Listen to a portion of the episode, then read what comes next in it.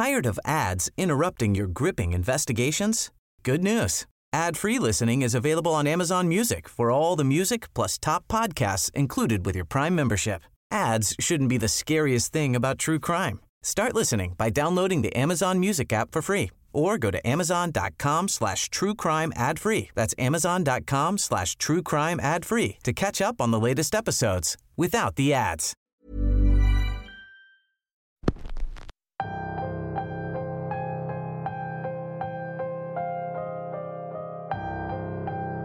Bienvenidos una semana más a Radio Macabra, su programa favorito de la noche.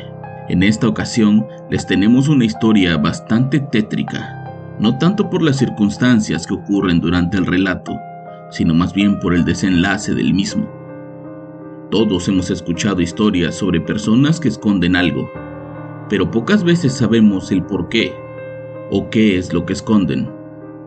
En esta ocasión, la historia que nos envían es una historia bastante personal, una historia como un verdadero misterio familiar.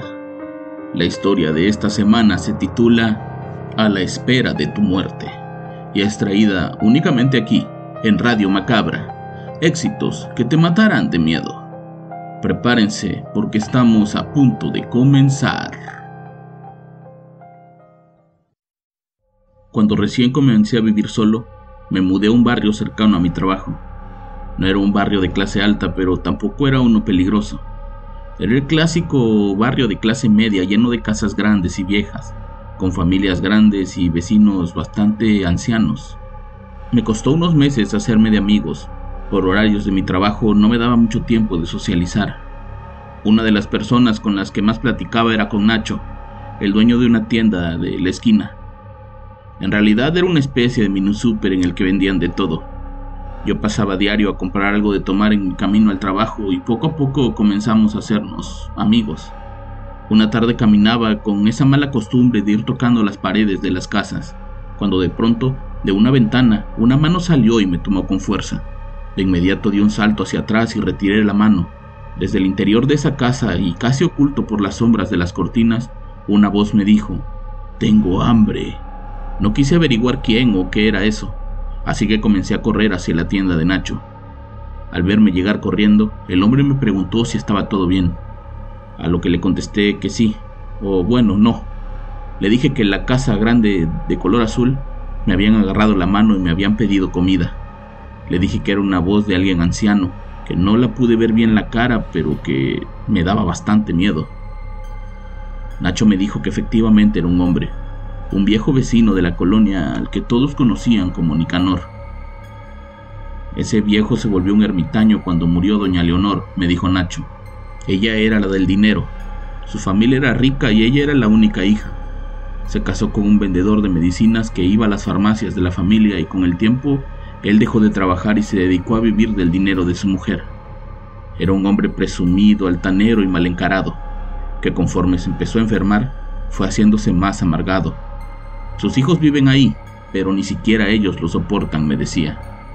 Esa casa tiene entrada por ambas calles y sus hijos decidieron vivir en la parte de la casa que da hacia la avenida principal, dejando prácticamente solo al viejo en este lado de la casa. Pero no se desentendieron de él. Por ley, todo eso es suyo. Al quedar intestado, las propiedades de doña Leonor pasaron a ser de su esposo. Cada semana le llevo una despensa que su hija Mariela me viene a pagar. El hombre nunca abre la puerta. Le tenemos que dejar las cosas en la entrada y en algún momento de la noche él las recoge. Es muy extraño, pero la verdad es que nadie lo quiere. Aquella historia me había dejado más tranquilo, pero al mismo tiempo intrigado. ¿Qué tan malo tienes que ser como para que tu propia familia quiera estar lejos de ti? Con el paso de los días, comencé a poner mucha más atención a esa casa, y empecé a notar que de repente, si ponía mucha atención, podía ver al hombre en la ventana, observando a la gente pasar. No sé por qué lo hice, pero algo me decía que tenía que ayudarlo. Así que una noche mientras regresaba de trabajar, pasé por la tienda y compré pan, jamón y leche. Me dirigí a casa del hombre y toqué la puerta. Pasaron unos minutos y nadie respondía, así que comencé a gritar. Señor, soy el vecino, le traje comida. Como vi que nadie atendía la puerta decidí irme, pero antes de poner un pie en la calle, la puerta se abrió lentamente. Gracias. ¿Quieres pasar? me dijo alguien desde el interior. Sí, con gusto, contesté. Una vez adentro percibí un fuerte olor a humedad y a podrido. Disculpa el desorden, pero yo ya no puedo hacer nada. Las piernas no me funcionan y la espalda no me deja ni siquiera ponerme recto. Además, ya nadie quiere venir a limpiar mi casa. Casi casi que me dejaron abandonado. No se preocupe, yo también tengo un desorden en mi casa, contesté para que no se sintiera tan mal. Esa noche le dije al hombre que le había llevado comida, que podía dejársela en el refrigerador, pero el hombre me contestó que le hiciera una torta, que tenía mucha hambre, tenía bastantes días sin comer y solo tomaba agua de una manguera. Le preparé lo que me pidió y el hombre casi se la devora de dos bocados. Realmente estaba hambriento. También tomó una caja de leche y se la bebió casi por completo. Aquella imagen me dio mucha pena. Nadie merecía vivir en esas condiciones. A partir de ese día comencé a visitarlo periódicamente, al menos para llevarle comida y leche. Al principio no hablábamos mucho, pero con el paso de los días nos hicimos casi amigos. A pesar de la diferencia de edad, teníamos muchas cosas en común, la música y el cine, por ejemplo. Con el paso de los meses vi mejoría en la salud del viejo. Ya comía con más frecuencia y eso se notaba en su ropa. También comenzó a tener ciertas actitudes extrañas. Una noche antes de irme me dijo, si ves al gato afuera, espántalo. No me deja dormir. Un par de semanas antes, una familia se había mudado a la casa de enfrente. Eran cuatro más un gato de color gris que poco salía de su casa y que según el viejo iba todas las noches a quererse meter a la casa, que por lo mismo había optado por tener cerrado todo para evitar que el gato entrara. A él no le gustaban los animales y me imaginé que era solo una excusa para hacerle algo o al felino. Una tarde de fin de semana, estaba alistándome para salir con una chica cuando escuché gritos en la calle. Eran los vecinos, que gritaban y arrojaban piedras a la casa del viejo. Le reclamaban que alguien había matado a su gato y que querían que les pagara o mínimo les diera la cara. Salí de mi casa y fui a ver qué pasaba. El hombre al verme abrió la puerta rápido y me dejó pasar. Entré y me dijo, yo no lo maté. Alguien más lo hizo y lo vino a dejar aquí en la puerta. Yo no fui. Tú me conoces y apenas si me puedo mover. Parte de mí sabía que tenía razón. El hombre con muchas dificultades caminaba y con su problema de espalda no podía siquiera levantar el cuello. Era imposible que alguien así pudiera matar a un gato, sabiendo que esos animales tienen una agilidad increíble. Le dije que no se preocupara, que hablaría con los vecinos para que se tranquilizaran les explicaría su situación de salud y tal vez con eso pudiera convencerlos. Pero antes de salir de la casa, el hombre me tomó del brazo y me dijo, Anoche ese gato me dijo que mi hija me quiere matar. Su mirada era de completo terror. Se notaba que tenía ganas de llorar, pero se aguantaba. Por favor, no me dejes solo. Tengo miedo de que me haga lo mismo que le hizo al gato. Salí de ahí para hablar con los vecinos y mientras lo hacía, les explicaba que el hombre estaba mal de sus facultades mentales. Les dije exactamente lo que me acababa de decir y ellos en ese momento se calmaron. Seguían molestos por lo del gato, pero entendieron que el viejo no estaba bien. Regresaron a su casa y me dijeron que ninguno de ellos se meta con nosotros o lo del gato va a ser el menor de sus problemas. Al voltear hacia la casa del viejo, había más personas dentro de esa casa personas que estaban paradas en las ventanas viéndonos hacia la calle. Esa fue la última vez que entré a casa de don Nicanor.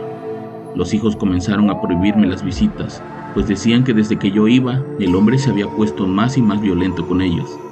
Además que se enfermaba por la comida que le llevaba y les estaba saliendo más caro todo. No me dejaron siquiera despedirme del hombre, simplemente no lo volví a ver. Un domingo por la mañana estaba comprando leche en la tienda de Nacho cuando una ambulancia se detuvo frente a la casa del viejo.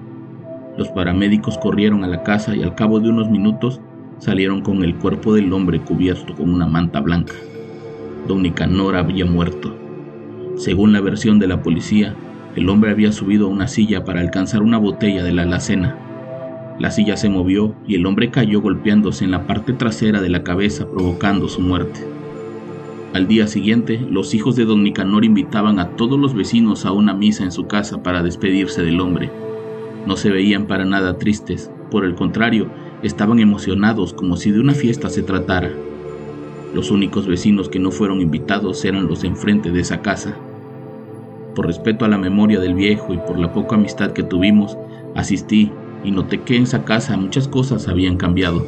Habían estado renovando los muebles, la cocina e incluso habían llevado todos los discos y películas que tenía el hombre en la sala. Habían repintado casi todo el interior de la casa e incluso habían puesto fotografías de los hijos en las paredes. A mí me daba mucha tristeza que la muerte del hombre hubiera sido de esa manera, contrario de su familia, que al parecer solo esperaban el momento para quedarse con todo. Pasaron un par de semanas y una noche un camión de mudanzas llegó a la calle. Los vecinos del gato se iban a mudar. Eso me pareció muy extraño, pues no tenía mucho que habían llegado a la zona. Además, el lugar era tranquilo y perfecto para criar a sus hijos, y ellos no parecían tener problemas con nadie a excepción de la familia de don Nicanor. Fui a verlos para preguntarles por qué se iban y su respuesta me dejó bastante impactado. Ahora que esa bruja controla todo el barrio, no hay espacio para nosotros. La cosa para la que fuimos enviados aquí ya no existe. Nunca nos dejó explicarle. Ayer encontramos esto en una de las macetas de la entrada, me dijo el vecino mientras me enseñaba un dedo. Es el dedo de mi madre, Tired of ads interrupting your gripping investigations?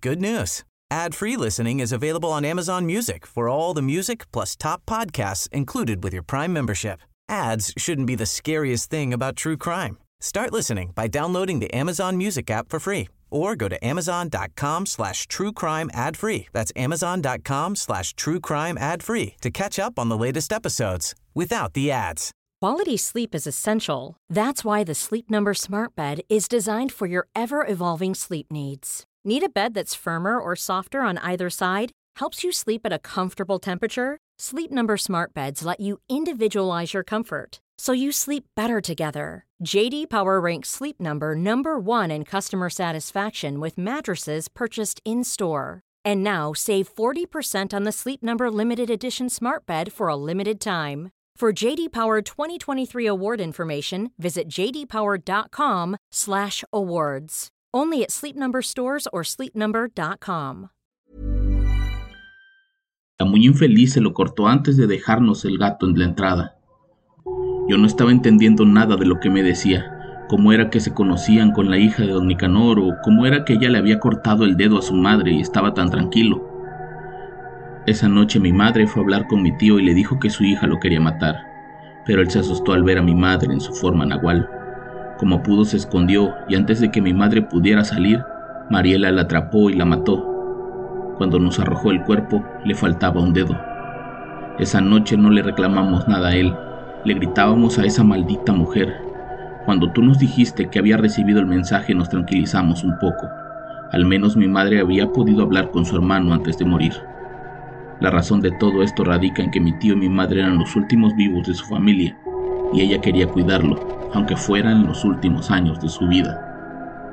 Según el vecino, su historia era tan increíble que de nada servía denunciar, y que además le había hecho una promesa a su madre, quien únicamente quería volver a ver a su hermano por última vez, antes de morir.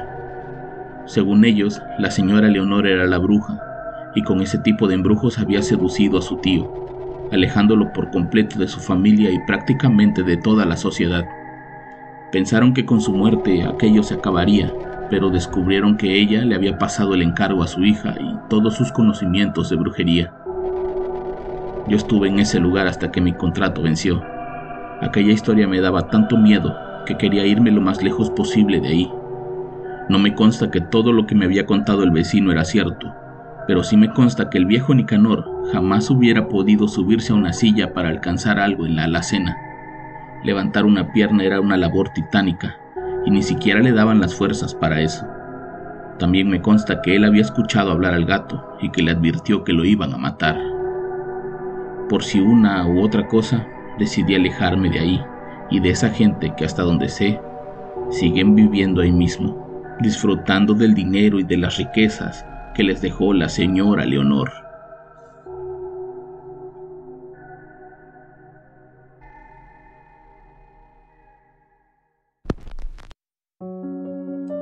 ¿Cuántos no conocemos a ese vecino fastidioso? Yo les recomiendo que antes de juzgarlo, traten de entender por qué son así. Yo los espero la próxima semana con más historias y con más Radio Macabra. Éxitos que te matarán de miedo. Buenas noches.